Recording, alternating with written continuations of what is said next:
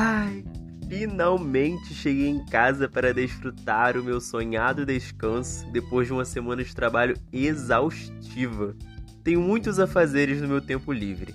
Quero mergulhar no mundinho de fantasia da Disney Plus, entrar no AliExpress e comprar a cópia de uma roupinha linda que eu vi na série Emily em Paris da Netflix. Vou acompanhar as lives, os sites de fofoca, o feed infinito do Instagram, além de gravar TikTok. Mas será que com tantos afazeres vai sobrar algum tempinho para eu me envolver nos processos históricos, nas lutas, notícias e decisões do meu país e do mundo?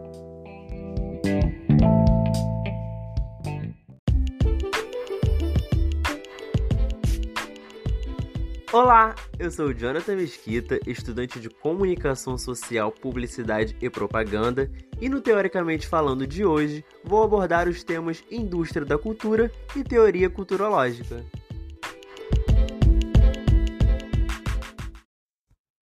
Você sabe o que é indústria da cultura?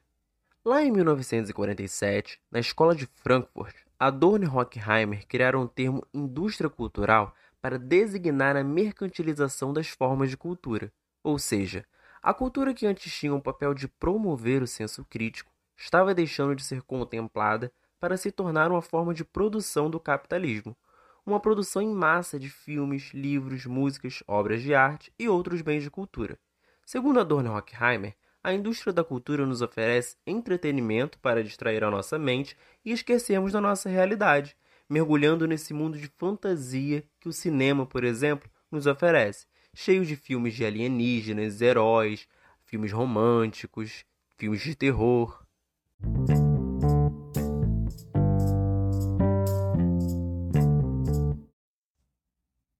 Já a teoria culturológica surge no Centro de Estudos de Comunicação de Massas, lá no início dos anos 1960, na França, tendo Edgar Morin como principal pensador. Ele é o autor do livro Cultura de Massas no século XX, O Espírito do Tempo, em que reflete sobre a nova forma de cultura da sociedade contemporânea e as suas consequências sociais. Segundo Morin, o sistema de cultura é constituído por um conjunto de símbolos, valores, mitos e imagens que dizem respeito à junção da vida prática com o imaginário coletivo. Entretanto, ela é policultural, podendo ser inserida, censurada e controlada por outras culturas. Ela também atua de acordo com os interesses do público, e os interesses do público são influenciados e manipulados por essa cultura.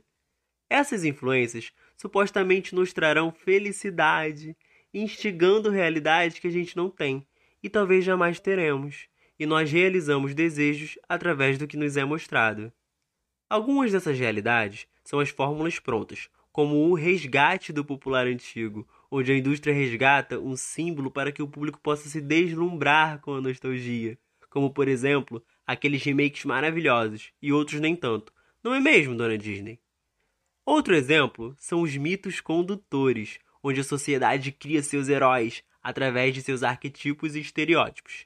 Essa, a DC e a Marvel entendem muito bem.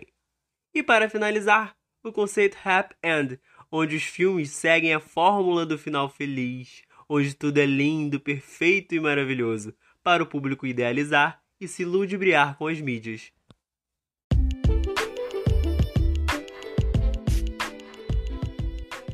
Então é isso, o Teoricamente Falando vai ficando por aqui. Espero que tenham gostado e principalmente aprendido algo. Tchau, tchau!